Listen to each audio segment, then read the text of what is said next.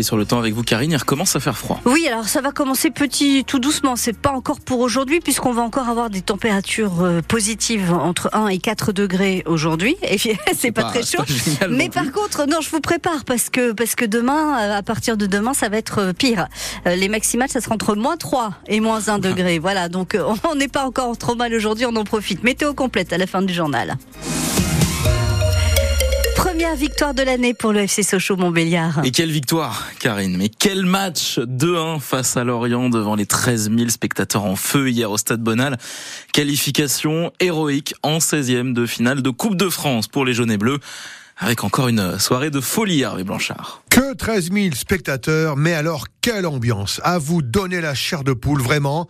Un public de Bonal survolté et des Sochaliens menés à la pause mais déchaîné en deuxième mi-temps. À 1-0, on s'est dit dans les vestiaires que voilà, tout peut arriver, c'est la coupe et on sentait qu'on montait en puissance c'est ce qui c'est ce qui est arrivé. Diego Michel et ses coéquipiers l'ont fait renverser des Lorientais débordés de partout en égalisant d'abord par Dao, Sochaux sent ensuite qu'il va faire boire la tasse au Merlu avec le penalty de la gagne pour Issouf Macalou à la dernière minute, une balle de match sans trembler pour l'attaquant jaune et bleu. J'ai confiance en moi à 100% sur ça et j'avais à cœur de marquer mon premier but déjà à Bonal devant les supporters, encore plus dans un, dans un match comme ça. J'ai senti que tout le monde était derrière moi, tout le monde était avec moi et le but c'était de marquer. Après la lucarne c'est toujours plus beau mais tant qu'elle est au fond c'est le plus important. Voilà, c'est fait. Sochaux crée l'exploit et c'est amplement mérité.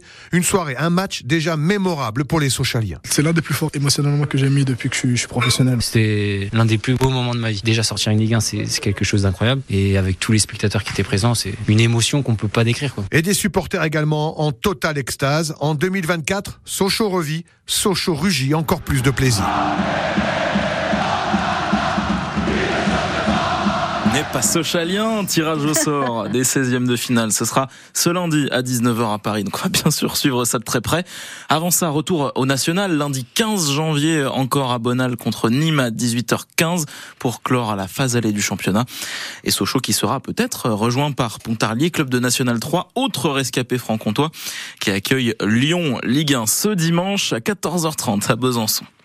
Un homme ivre arrêté au volant d'un quad vendredi à Belfort. La police lui demande de s'arrêter parce qu'il ne porte pas de casque. Il tente de s'enfuir avant de se faire rattraper. Et une fois au commissariat, les policiers trouvent sur lui un revolver. L'homme euh, sera convoqué devant un juge le 3 juillet prochain. Un jeune conducteur, lui, a fait une sortie de route près du ballon d'Alsace dans la nuit de vendredi à samedi, au niveau de l'aire du pommier près de Le Puy. Sa voiture s'est retrouvée dans un ravin 6 mètres plus bas.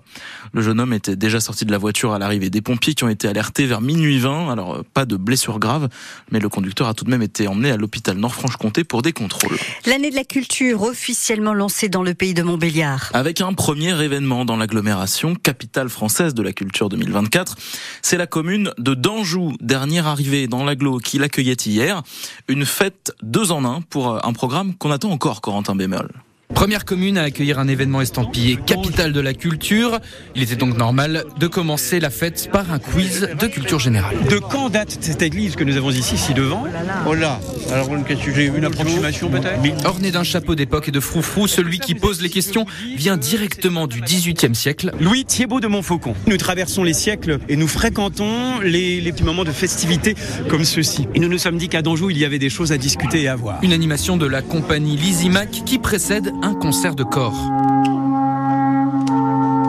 Concert organisé un peu au dernier moment, mais une fierté pour le maire de Danjou, Philippe Choulet. L'organisation là, c'était vraiment de dernière minute. Hein. On connaît pas forcément Danjou, là les gens sont venus, ça nous fait une petite vitrine, c'est bien. Et maintenant alors, quelle est la suite des festivités? Bah maintenant, on va euh, continuer à travailler euh, sur l'artistique. Hervé Delafont, une des trois commissaires de PMA Capitale de la Culture, persiste et signe une programmation à l'arrache. Non, elle n'est pas complète, elle n'est pas complète. Non, non, non. Mais elle est bien avancée. La programmation, elle va sortir dans un ou deux jours, chose comme ça. À partir de lundi après-midi, je me consacre complètement à la cérémonie d'ouverture. Ce sera comme une, une carte postale du pays de Montbéliard. Il y aura de tout. L'inauguration officielle qui aura lieu le 16 mars sur le parvis de la zone à Montbéliard.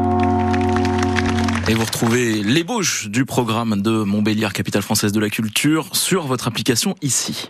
Fin de la série noire pour la SM Belfort. Victoire enfin 1-0 hier de nos footballeurs contre la réserve de 3. Enfin, je le disais, un succès après 7 matchs sans victoire. La SMB reste relégable en 13e position au classement national 3.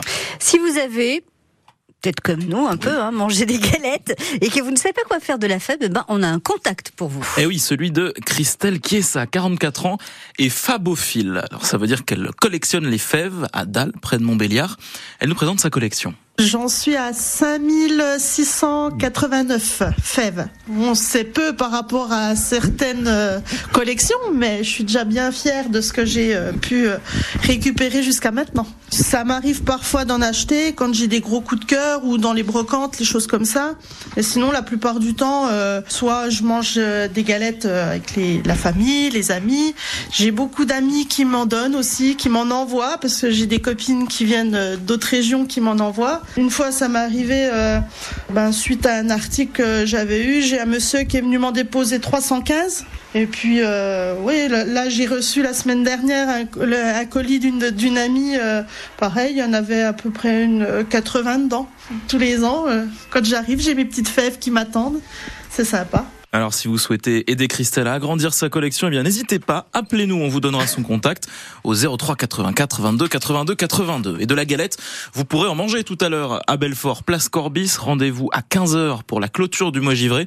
Dernier jour aussi pour vous rendre à la patinoire ou assister au défilé de Givreau et ses amis de 14h à 17h.